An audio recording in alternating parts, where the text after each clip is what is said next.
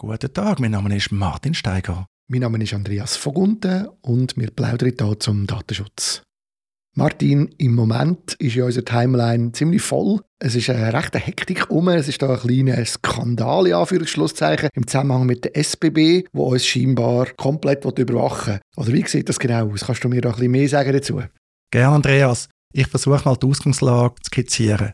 Der K-Tipp, Konsumentenmagazin, aus dem gleichen Verlag kommt zum Beispiel auch noch Saldo, hat kürzlich titelt, SBB bespitzeln Passagiere bald auf Schritt und Tritt. Es ging da um Spionageaktivitäten. Die Medien sind dann auf das aufgekumpelt, meistens ohne eigene Recherche. Zum Beispiel CH Media, wo der ganze Schweiz unterdessen Titel hat, hat dann geschrieben, SBB wollen mit Gesichtserkennung Reisende ausspionieren. Um was geht's? Die SBB haben eine Ausschreibung gestartet, eine Ausschreibung, kann man sagen, für ein Softwareprojekt.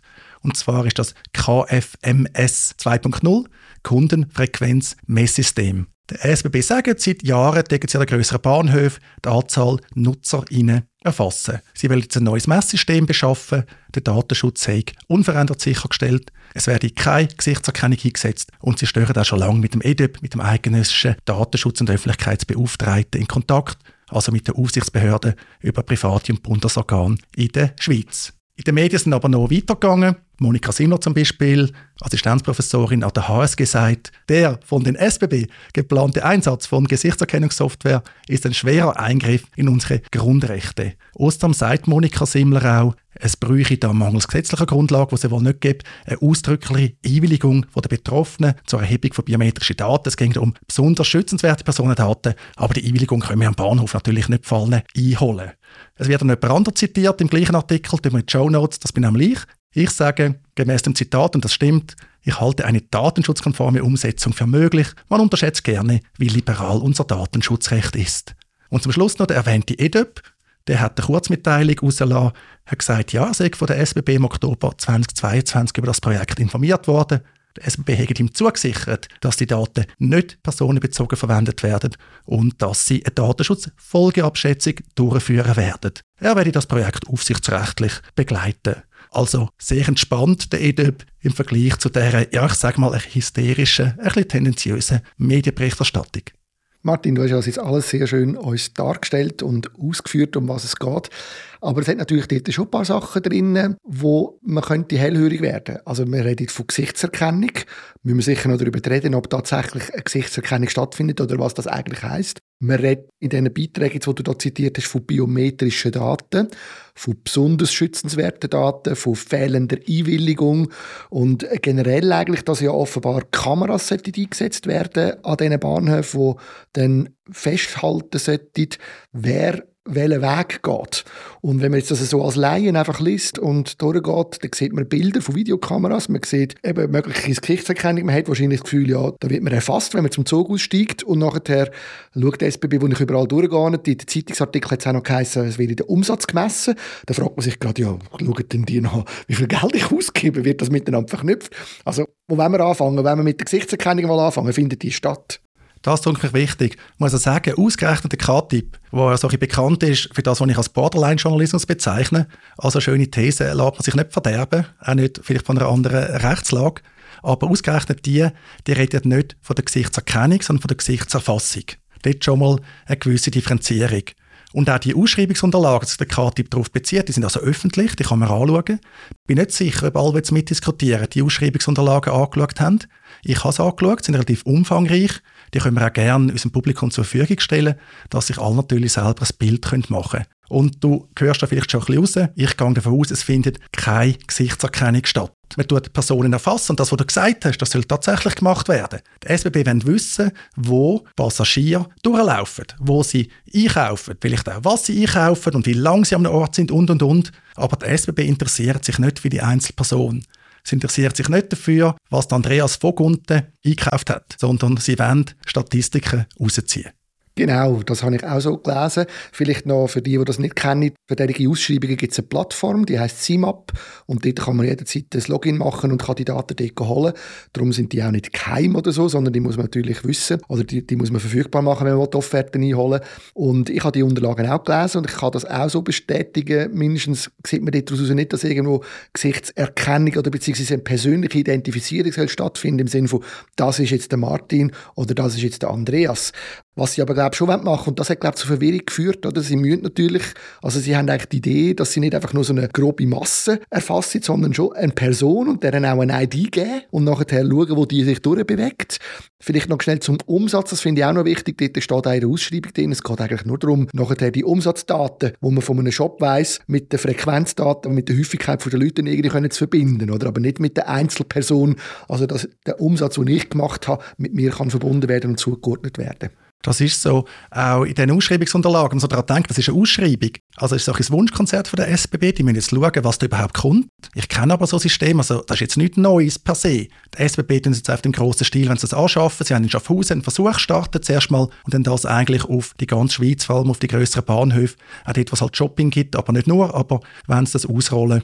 Und in diesen Unterlagen heisst es eben, eine Person soll während der gesamten Aufenthaltstour im Bahnhof eindeutig erkannt werden können und da sagen sie auch ausdrücklich die gleich anonymisierte Personen-ID. Für alle Einzelevents, Messobjekt, Querschnitt, also letztlich, wenn man da rumläuft, wenn man da etwas macht. Und das ist eben die Grenzlinie, die man da zieht. Und das ist, glaube ich, das Entscheidende. Und ich glaube, auf das wendet die SBB raus. Es hat am Schluss eben keinen Personenbezug. Da wird gefilmt, man kann sagen, da wird spioniert, da wird bespitzelt, da wird überwacht, aber am Schluss hat es eben keinen Personenbezug und das ist etwas, was jetzt nicht weiter speziell ist, muss man sagen.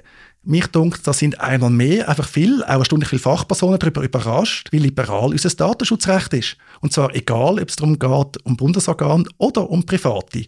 Da ist ja damals eine Frage bei der SBB, handelt jetzt das Bundesorgan, handelt jetzt da privat, was aber vorliegend aus meiner Sicht eben gar nicht der wesentliche Unterschied ist. Ich habe das verstanden, wie du, mit diesen Personen-ID, aber trotzdem, es wird ja gefilmt, oder? Also ich glaube, das macht einem, macht einem vielleicht Sorgen, oder? Man wird gefilmt und es findet eine Art eine biometrische Erkennung statt, oder? Man versucht ja, die Person zu identifizieren und zu sagen, jetzt kommt da ein Mensch raus, ich weiß nicht, wie der heißt, aber der sieht so aus. Das heißt, irgendwie hat man müssen mein Gesicht fixieren und nachher können weiterverfolgen. Und das sind doch biometrische Daten, oder ist das falsch? Das können biometrische Daten sein, aber da vorsichtig. Es geht eben gerade nicht darum, eine Person zu identifizieren. Es geht darum zu erkennen, dass da eine Person ist. Identifizieren wird heißen, ich versuche herauszufinden, wer ist das? Ist das Andreas Vogunter oder ist das jemand anderes? Das wäre Identifizieren. Und da landen wir eben auch bei dieser Diskussion über die besonders schützenswerten Personendaten. Also im Datenschutzrecht, auch in der Schweiz, haben wir Personendaten, die sind schützenswert. Dann haben wir gewisse Personendaten, die besonders schützenswert sind. Das ist aber ehrlich gesagt nicht so konsequent. Also es gibt viele Daten, die besonders schützenswert sind, die nicht in die Kategorie hineingehören. Und umgekehrt, also nehmen wir das Beispiel Daten über das Einkommen, über das Vermögen. Die gehören zum Beispiel nicht zu den besonders schützenswerten Personendaten, wird aber viele Leute in der Schweiz sagen, ja natürlich ist das besonders schützenswert, ich will nicht, dass das öffentlich wird. Wir haben aber Definitionen, das kommt auch von der Europaratskonvention 108 her, dass man es in der Schweiz hat. Aber nach dem heutigen Datenschutzgesetz, nach dem DSG, gibt es gar keine biometrischen Daten. Die kommen dort drin nicht vor. Nach dem neuen Datenschutzgesetz, das da natürlich dann wird relevant werden, haben wir eine Definition, echt gleich wie in der Datenschutzgrundverordnung, DSGVO, biometrische Daten, die eine natürliche Person eindeutig identifizieren. Und wieso die Differenzierung? Es geht darum, dass nicht jedes Foto darunter fällt. Wenn du das Foto hast, oder, dann sind das ja, das stimmt schon, auch biometrische Daten, aber eben nicht mit dem Zweck, Personen eindeutig zu identifizieren. Also wir sind da aus meiner Sicht eigentlich nicht in den besonders schützenswerten Personendaten drin. Wie gesagt, das macht gar keinen großen Unterschied. Ihr könnt einmal ins Gesetz hineinschauen, es gelten für das neue DSG, mal suchen, besonders schützenswert. Da findet man erstaunlich wenig Bestimmungen, wo das überhaupt Auswirkungen hat. Am Schluss gilt beim Datenschutz und bei der Datensicherheit immer ein risikobasierter Ansatz. Aber es heißt doch schon irgendwo im Gesetz, dass die besonders schützenswerten Daten, dass man dort eine Einwilligung braucht. Weil das ist auch ein Thema gewesen, oder?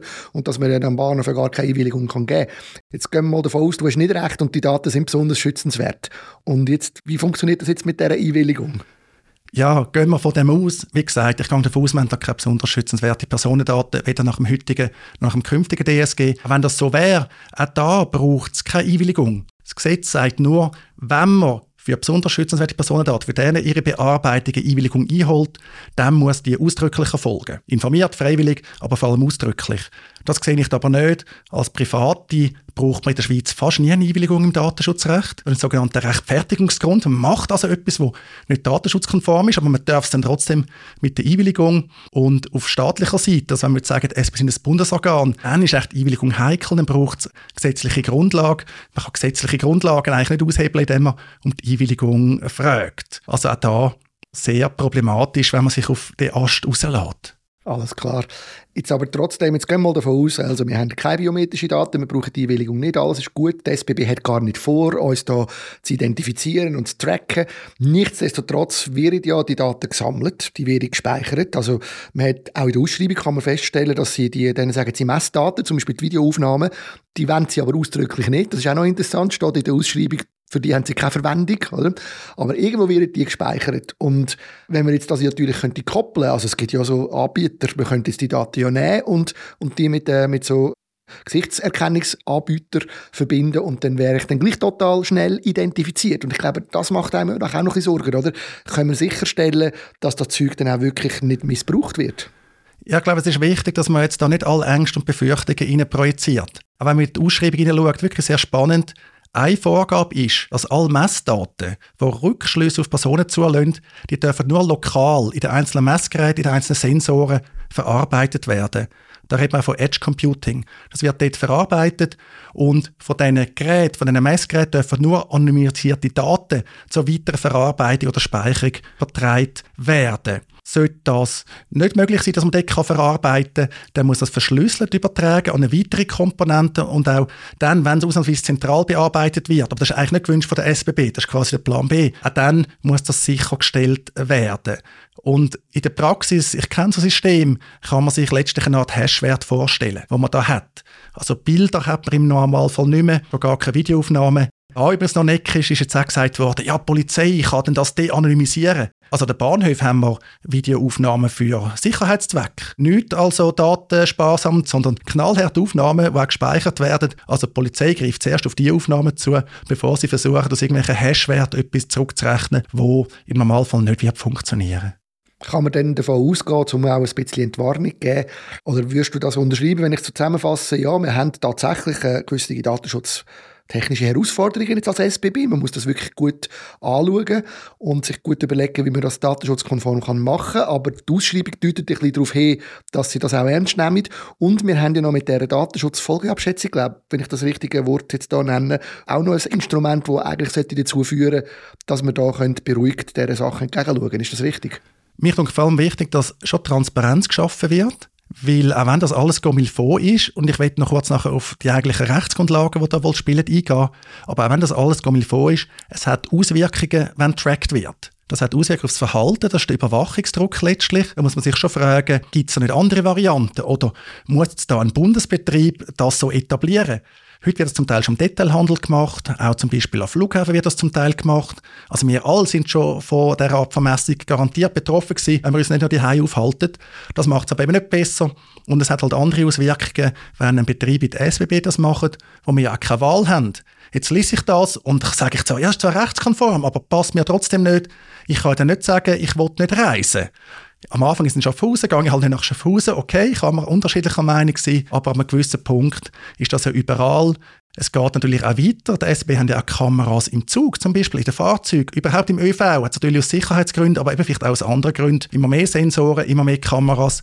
Da ist die Frage, will man das, will man den Überwachungsdruck? Das sind die berühmt-berüchtigten Chilling-Effekte, die natürlich Auswirkungen haben. Nur ein Beispiel bei mir. Also im Zug oder mit diesen Kameras habe ich immer ein dummes Gefühl, wenn ich mein Smartphone muss entsperren muss, wenn ich den PIN eingebe. Weil das wird dann irgendwie gefilmt. Das wird jetzt vielleicht nicht oder nicht lang gespeichert, aber es wird gefilmt. Also das hat Auswirkungen, dass ich dann sage, ja, tue ich vielleicht eher noch Face ID verwenden. Wenn ich Face ID verwende, dann sieht man nicht, was ich da tue, reintöckle. Das denke mich auch ein Thema, wo das sehr wichtig ist. Ich glaube, man muss nicht dramatisieren und sagen, es ist ein schwerer Eingriff in sein Grundrecht. Ich glaube, das sind andere Sachen. Da tun mir Sachen gefallen. Aber es hat Auswirkungen, eben auch, weil das die SBB sind und nicht irgendein anderes Unternehmen. Ja, was in dem Zusammenhang natürlich mir einmal wieder in den Sinn kommt, ist ein schönes Beispiel, dass man halt einen Service Public eigentlich eine Aufgabe vom Staat in eine private Firma auslagert und die schaut natürlich, dass man möglichst gut rendiert. Das will man ja auch, das ist ein politischer Wille und was führt aber ein bisschen dazu, finde ich, zum Beispiel und auch die Messerei wird weiter dazu führen, die Bahnhöfe werden immer langweiliger. Es ist überall das Gleiche. Man hat überall, wo noch ein bisschen mehr Leute sind, gibt es nochmal einen Brezelbub oder einen Brezelkönig, nicht einen Brezelbub, einen Brezelkönig und, und nochmal einen Burger King und nochmal Coop und Migro. Es verschwindet viel Vielfalt, es wird einfach der Durchschnitt wird gemacht und das hat natürlich auch, das sind auch Auswirkungen, die kommen durch die zusätzliche Messerei. Das sehe ich schon auch. Also ich glaube schon auch, dass man muss kritisch bleiben, aber ich finde auch wichtig, dass man das Richtige kritisiert, oder? Und dass wir nicht, nicht uns ablenken lassen von falschen Sachen, die jetzt eben da ja nicht der Fall sind. Wir haben Haufen Herausforderungen im Datenschutz, auch bei der SBB und auch vielen anderen Punkten, aber man muss auch immer schauen, dass man das Richtige anschaut, oder? Genau, auch da zur Transparenz halber. Ich gehöre auch zu dieser Kampagne Reclaim Your Face. Ich setze mich also für ein Verbot von Gesichtserkennung im öffentlichen Raum ein. Aber eben Gesichtserkennung, und ich glaube, das haben wir nicht das Gleiche. Was in dem Zusammenhang noch wichtig ist von der Rechtsgrundlage, was bis jetzt aus meiner Sicht in der öffentlichen Diskussion viel zu kurz gekommen ist, wir haben im DSG sowohl für Private als auch für Bundesorgane, im geltenden DSG als im neuen DSG, haben wir eine ausdrückliche Rechtsgrundlage für Bearbeitung von Personendaten für nicht personenbezogene Zwecke. Da wird ausdrücklich das geregelt, Forschung, Planung, Statistik, da sind wir da tendenziell drin. Nach dem aktuellen Gesetz für Private ist das ein Rechtfertigungsgrund. Also eben, man könnte sagen, ja, das ist zwar vielleicht sogar persönlichkeitsverletzend, widerrechtlich persönlichkeitsverletzend im Extremfall, aber wir können es eben rechtfertigen, weil es ein überwiegendes Interesse gibt, da jetzt von der SBB. Und das darf man für nicht personenbezogene Zwecke heute, haben wir das Ergebnis so veröffentlicht, dass die betroffenen Personen nicht bestimmbar sind. Jetzt kann man diskutieren, denn das SAP überhaupt veröffentlichen. Hat aber gehört, sie wollen die Daten zum Beispiel auch Ladeninhaber zur Verfügung stellen. Das werden eine Weitergabe der Veröffentlichung an Dritte. Aber eben dort wären die betroffenen Personen nicht bestimmbar. Der Ladeninhaber wird dann erfahren, ja, wann kommen die Leute zu mir und wie viele Leute und überhaupt, aber nicht, dass der Andreas Vogunden nicht einkauft. Vergleichbar auch für Bundesorgane ausdrücklich. Auch dort gibt es so eine Bestimmung, das ist also tatsächlich vorgesehen und ich vermute, darauf zielt erstens die SBB und zweitens ist auch darum der EDÖB vergleichsweise entspannt. Der EDÖB kennt natürlich das Datenschutzrecht, das Datenschutzgesetz und er muss natürlich auch schauen, wie er sich da dazu äußert. Auch in der SBB eigenen Stellungnahme sagen sie ja, der KTIP hat sich da so falsch über den EDÖB geäußert und er, wie schon gesagt am Anfang, hat da sich ganz kurz und knapp geäußert wir wissen ja, dass das anders geht. Also man kürzlich das Gespräch von mir mit der Maya, wo der Edip knallhart gerade im Schreiben vorgeworfen das Ganze sei rechtswidrig. Und da ist er jetzt also viel, viel zurückhaltender. Dann noch, Andreas, Datenschutzfolgeabschätzung. Das hast du noch wissen, gell? Eine Datenschutzfolgeabschätzung macht man oder muss man zum Teil machen, wenn man davon ausgeht, dass eine Bearbeitung von Personendaten ein höchstes Risiko für die betroffene Person, also für ihre Persönlichkeit, für Grundrechte könnte bedeuten. Und ein höchstes Risiko hat man zum Beispiel beim Einsatz von neuen Technologien oder auch, wenn systematisch umfangreiche öffentliche Bereiche überwacht werden. Das ist schon die Regelung aus dem neuen Datenschutzgesetz. Und das haben wir da wohl. So eine Daten werden natürlich bearbeitet. Sie werden für nicht personenbezogene Zwecke wohl bearbeitet und sobald wie möglich anonymisiert. Dort beschreiben, was ist geplant, man tut die Risiken bewerten und man sagt eben auch, was macht man gegen diese Risiken. Und vorliegend wäre das schon mal gemacht, also Datenschutzfolgeabschätzung ist echt klar, was man mit diesen Risiken macht. Eben, wir betonen, man tut das anonymisieren, man schaut, dass möglichst keine Personendaten um sind. Eben, es bleibt im Idealfall auf diesen lokalen Messgeräten und so weiter und so fort. Aber das ist dann halt die konkrete Umsetzung, die man da muss anschauen muss. Im Moment sind wir noch bei der Ausschreibung und das ist wirklich wichtig, dass Transparenz hergestellt wird. Hoffe ich auch, dass der SWB daraus lernt. Man ist gespannt, was die jetzt damit machen. Mich erinnert das an die Geschichte vor ein paar Jahren mit dem Voiceprint bei der Swisscom. Wir haben auch kürzlich im Gespräch mit Isabel Egli, der Datenschutzplauderei. Swisscom dann das aufgegeben. Postfinance, ein anderer Bundesbetrieb, tut das aber bis heute fleissig im grossen Stil einsetzen. Stört sich niemand mehr gross daran. Ja, ich glaube, wir haben äh, wieder viel gelernt anhand von dem Fall. Ich weiß noch, wo der erste K-Typ-Artikel, wo das auftaucht ist und, und man hat am Anfang noch nicht so viel Ahnung und dann zum Vorbereiten und mit dir reden lernt man immer mehr. Und das ist wirklich lässig auch an diesen Podcast-Folgen, die wir da machen, dass wir da spontan können dazu reden Ich hoffe, dass die SBB uns dann mal eine Führung wird machen. Also nicht nur uns zwei, sondern vielleicht die Öffentlichkeit, wenn dann das in Schaffhausen eingerichtet ist und dass wir mal schauen können, wie die Sensoren eigentlich aussehen und vielleicht ein bisschen erklären, wie die Software funktioniert und was sie alles machen. Das wäre doch mal noch eine andere Art von Bahnhofsführung, die es ja gibt. Also es gibt ja viele so Stadtführungen und so. Könnte man ja mal so etwas machen, wäre noch interessant, oder? In jedem Fall, Transparenz ist wichtig und die fehlt da. Ich würde mir auch wünschen, dass jetzt zum Beispiel der SBB auch wieder zeigen, was sie mit dem EDEP schon korrespondiert haben. Das wäre doch spannend, dass nicht wieder jemand wie ich muss daherkommen und wieder Antrag stellen nach dem Öffentlichkeitsgesetz und dann wieder hin und her und Verwaltung beschäftigen und so. Von Anfang an Transparenz herstellen weil ich glaube, jetzt sind sie schon auf dem falschen Fuß verwünscht worden. Also der K-Typ-Artikel ist zwar so ein grenzwertig, aber hat offensichtlich einen Nerv getüpft. Und ich bin jetzt gespannt, was da doch, ja, ich glaube, die doch hochkarätige Kommunikationsabteilung von der SBB, was die jetzt da für einen Plan hat. Weil ich glaube, Aussitzen geht nicht, die Session fängt an. Ich wäre überrascht, wenn das dort kein Thema wäre im Parlament. Also es bleibt sicher spannend, auch für die Leute auf Seite der SBB. Auch wenn ich jetzt persönlich das Gefühl habe, aufgrund von dieser Ausschreibung, die haben sich also echt Mühe gegeben, dass man das datenschutzkonform machen kann.